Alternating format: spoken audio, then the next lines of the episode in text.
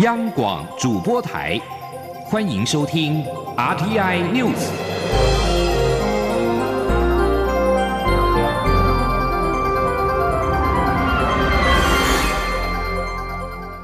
各位好，欢迎收听这节央广主播台提供给您的 RTI News，我是陈子华。香港警方国安处在今天将今年一月拘捕的五十多名的民主派人士当中的四十七人。以颠覆国家政权的罪名起诉，而这五十多人都是因为参与去年民主派举办的初选活动被逮捕。而大陆委员会在晚上表示，对伤痕累累的香港民主跟人权感到万分的沉痛。陆委会并且指出，香港民主派的立法会初选早在过去具有潜力，不论过去或者是现在，民主派人士的出发点。归根究底，都是只是爱香港的初心。在过去能做，但是现在却被解读为颠覆政权，相信各界都难以接受。同时，陆委会也呼吁，中共一味蛮横打压，只会引发更多的对抗跟敌意，无助于香港的繁荣跟稳定。只有将民主自由权利还给港人，才能够让香港长治久安。另外，外交部长吴钊燮则是表示，这证明了中共根本不在乎自由跟人权，只关心权力。吴钊燮也为香港民众加油打气，他呼吁朋友们挺住，即使长夜漫漫黑暗，但总会重见光明。二十八号稍早遭到香港警方国安局起诉的四十七人，有前香港大学法律系副教授戴耀廷，以及荃湾区议员陈敖辉等人，而且明天将在西九龙裁判法院首次的聆讯。中国海关总署在二十五号片面宣布，三月起禁止台湾凤梨进口，引发了农民的恐慌。蔡英文总统在下午特别前往了高雄大树区果树产销班，听取农委会主委陈吉仲寄出的多项的应措施，并且强调，台湾人不只是会做晶片，也会种凤梨、促销凤梨。他并且指示，不能让人民的收入减少，要农民免烦恼。记者吴丽君的报道。中国海关日前以多次检出介壳虫为由，通知我方从三月一号起暂停台湾凤梨输入。由于二月到六月适逢台湾凤梨采收期，加上台湾每年外销四万多吨凤梨，其中百分之九十七都是销到中国大陆，因此引发台湾种植凤梨的农民恐慌。为此，蔡英文总统二十八号特别前往高雄。从大树区果树产销班出席政府相挺农友放心记者会，并听取农委会主委陈吉仲说明，这两天在外销业者的支持下，最难进入的日本市场，今年订单将超过三千五百吨。凤梨酥等糕饼加工业者也将把进口凤梨的订单转为下订一万五千吨的国产凤梨。台湾知名的餐饮料业也已下单四千五百吨，另外还有四五十家大型企业主动下定超过一千八百吨的凤梨。全联董事长更在二十八号承诺，将把往年四千多吨的凤梨订单提高到一万吨。总统致辞时也要农民朋友别担心，并表示中方此举不符合贸易规定。也是不合理的措施。对于这种非市场因素，他已指示最重要的原则就是不能让人民的收入减少。总统说：“最重要一个原则，不能够让人民的收入减少。”维持稳定，只有这个原则一定要守住。对于出口的对象不合理的措施，单做政府的第一项代志，就是爱保护咱的农民，不会让农民受到影响、受到损失。所以我要跟大家讲，我今日来跟他讲一句话：免惊免烦恼，政府听你。总统也表示，台湾的凤梨本来就很有名，现在更出名了。政府也将利用这个机会，化危机为转机，将台湾凤梨销到更多国家，让全世界见证台湾人不只会做晶片，也会种凤梨，促销凤梨。中央广播电台记者吴丽君采访报道。而另外，针对媒体报道指出，不只是凤梨被禁，六龟莲雾在下个礼拜销往大陆的订单喊停。而对此，农委会防检局在下午发布新闻稿指出，目前希望中国大陆联户的贸易正常，而且海峡两岸农产品的检疫检验合作协议平台没有接获相关的讯息，请输出业者无需担心。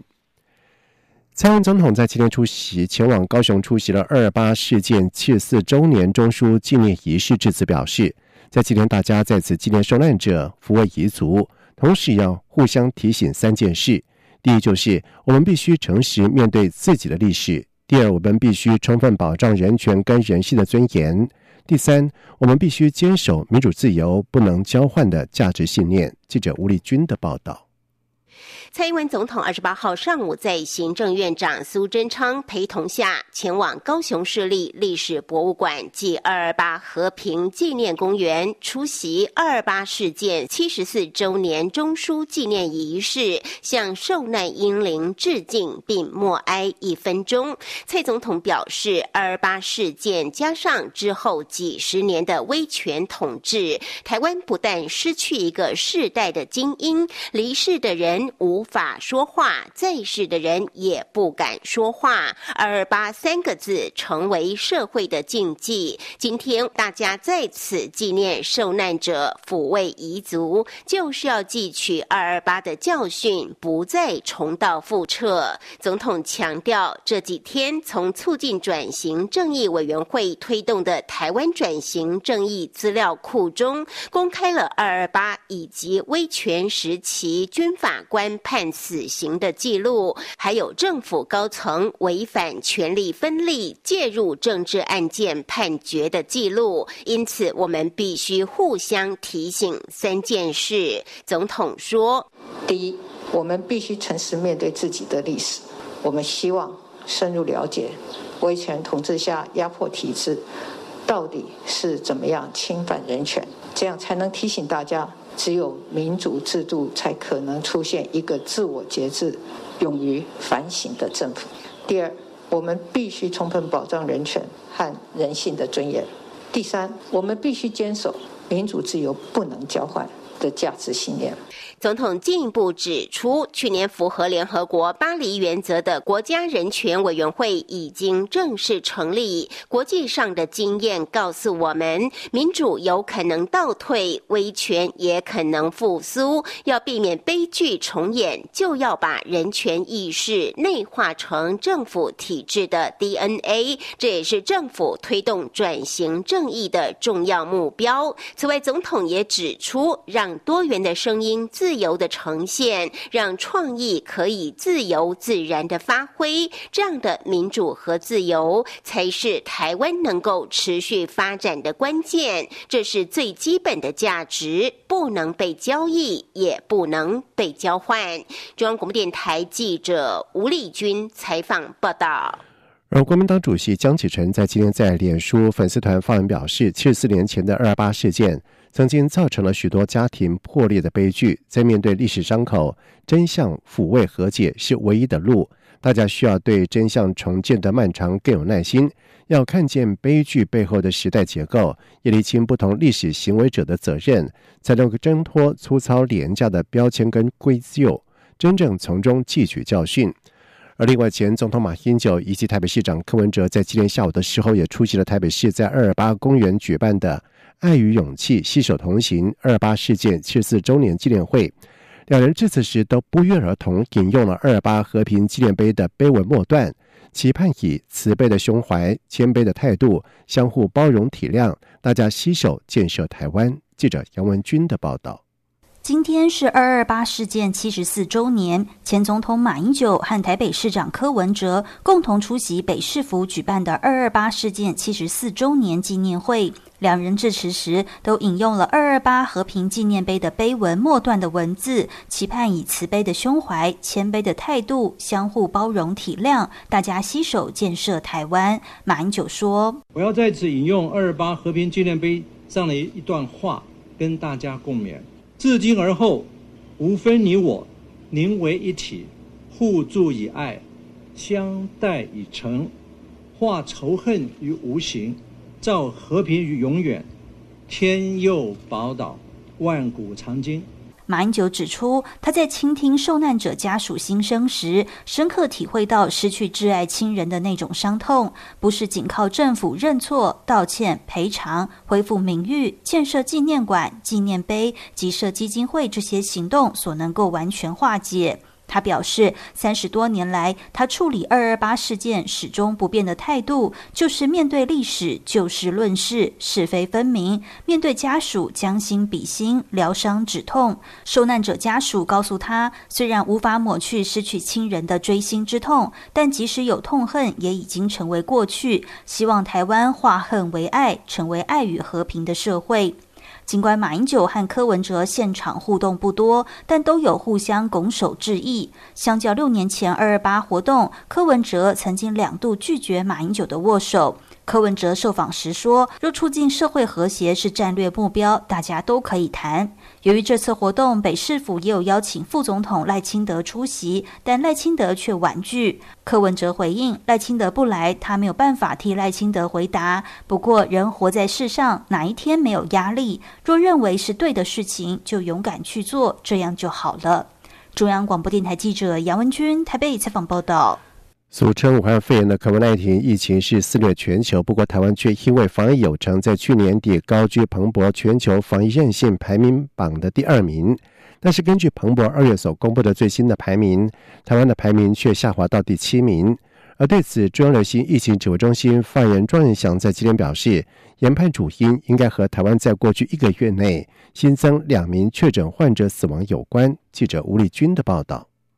彭博公布去年底全球防疫韧性排行榜，台湾防疫成绩优异，高居第二名，仅次于纽西兰。但是根据彭博二月公布的最新排名，台湾却因为疫苗取得数量较低，人均疫苗覆盖率远低于其他国家，导致排名下滑到第七名。不仅落后纽西兰，也被澳洲、新加坡、芬兰、挪威，甚至中国大陆。超越。对此，中央流行疫情指挥中心发言人庄仁祥二十八号表示，研判排名下滑的最大原因，因与过去一个月新增两名 COVID-19 确诊患者死亡有关，其中包括一月二十九号出现布利桃园医院群聚感染事件首起死亡个案，也就是护理师八十多岁的婆婆案九零七。另外，二月三三号。也有一名七十多岁来台探亲的英国籍患者按七九九死亡。庄仁祥说：“其实。”我们排名变化比较大的，应该是一个月内的致死率，就是我目前是三点八 percent，算是五十三个国家里面倒数第九。主要是因为我们在过去一个月之内有出现了两例死亡。那当然，疫苗是五十三个里面排名倒数第十，那当然也是我们未来可以努力的一个方向。不过，庄仁祥也指出，台湾在全人口死亡率还是五十三个国家当中表。现最好的只是疫苗取得率仅有百分之三十七，远远落后纽西兰的百分之两百四十七、澳洲的百分之两百五和新加坡的百分之八十五，甚至比总排名第十的泰国百分之四十五还低。而且，COVAX 平台应运要配送给台湾的首批二十万剂 AZ 疫苗，迄今依旧无消无息。中央广播电台记者吴丽君在台北采访报道：缅甸安全部队在今天暴力驱散国内各地的反政变集会，传出了七名抗议者在镇压行动当中死亡，有数十人受伤。缅甸军政府在这个周末加强使用武力对付大规模的街头运动，这些民众要求军方交出权力，同时释放被驱逐下台的文人领袖翁山苏基。缅甸军方在二十七号发动了三个星期来最大规模的镇压行动，逮捕了将近五百名的示威民众，并且开枪至少射伤了一个人之后，在今天是缅甸军警连续第二天对境内的大规模示威展开强势镇压。而根据监督团体缅甸援助政治犯协会指出，缅甸自发生政变以来，已经有超过了八百五十人遭到逮捕、指控或者是判刑。以上这节整点新闻由陈子华编辑播报。这里是中央广播电台台湾之